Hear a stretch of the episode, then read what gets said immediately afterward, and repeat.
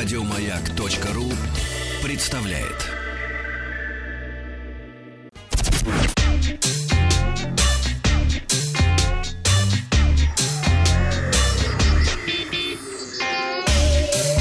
Страна транзистория.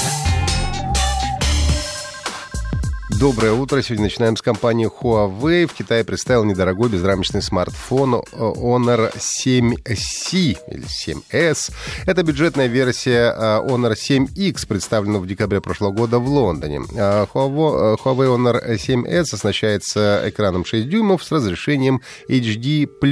Э, немного, кстати, для такого большого экрана. Соотношением сторон 18 на 9, сканером отпечатков пальцев на задней стороне, возможностью разблокировки смартфона по лицу пользователя.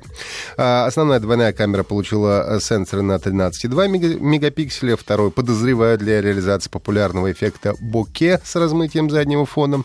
Селфи-камера на 8 мегапикселей, процессор Qualcomm Snapdragon 450, 3 или 4 а, гигабайта оперативной, 3264 встроенной памяти с возможностью расширения карточками формата microSD с объемом до 256 гигабайт. Но, что примечательно, слот для второй сим-карты не гибридный, отдельно, так что можно установить две симки и еще и карту памяти microSD.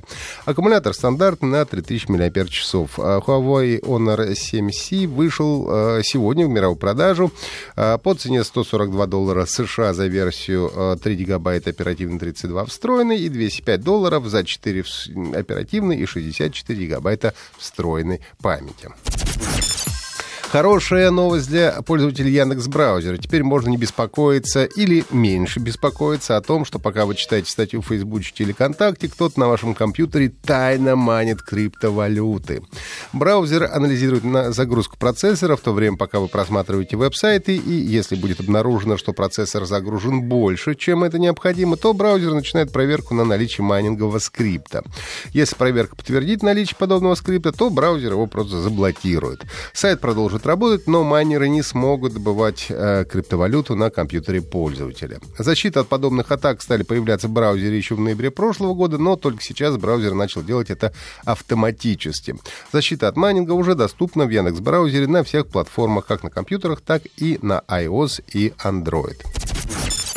Компания Google начала внедрение функции Google Lens среди пользователей смартфонов на базе Android. До настоящего времени она работала только на смартфонах серии Pixel. А, у Владика работала. Об этом а, сообщили разработчики Google Photos через официальный аккаунт в Twitter. Напомню, что Google Lens позволяет, наводя камеру на объекты, получать о них информацию и даже рекомендации по использованию. Ну, например, а, вы можете навести смартфон на вывеску ресторана и тут же узнаете оценки посетителей посетителей получите э, информацию о меню этого заведения. Ну, или если наведете камеру на растение, то получите э, э, информацию, что это за цветок такой. Ну, также относится к памяткам архитектуры и так далее. Как отмечают разработчики, обновление Google Photos уже началось, ну а также вскоре функция станет доступна и для iOS. Лаборатория Касперского опубликовала отчет о вредоносных программах, атакующих мобильные телефоны и планшеты. Речь идет в основном об устройствах, работающих на операционной системе Android.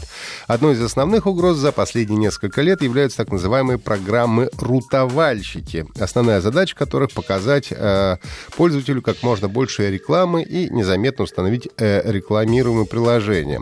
Отдельные зловреды так стараются, что в результате зараженным э, устройством становится невозможно пользоваться из-за постоянно э, всплывающих рекламных окон. А проблему вызывает также то, что подобные программы очень трудно удалить, иногда не помогает даже возврат устройства к заводским настройках. Есть и хорошая новость. Россия не входит в топ-10 стран, а более всего атакованных зловредами в прошлом году. Первые три строчки этого антихит-парада занимают Индонезия, Бангладеш и Иран. Зато Россия в минувшем году заняла первое место по количеству пользователей, атакованных мобильными банковскими троянами. Как отмечается, с такими вредоносными программами в нашей стране стал сталкивался каждый сороковой пользователь Android-устройств. Ну и кроме того, в последнее время было обнаружено несколько новых троянцев, добывающих криптовалюту на зараженном устройстве. Ну и специалисты прогнозируют, что если в 2018 году рост криптовалют продолжится, то, скорее всего, мы увидим еще много новых майнеров. Ну и под конец компания Activision опубликовала первый тизер и рассказала подробности о следующей игре серии Call of Duty. Ей станет Call of Duty Black Ops 4. В 30-секундном ролике говорится, что полноценная демонстрация Black Ops 4 состоится на специальном мероприятии 17 мая, а релиз игры запланирован на 12, 12 октября на персональных компьютерах PlayStation 4 и Xbox One.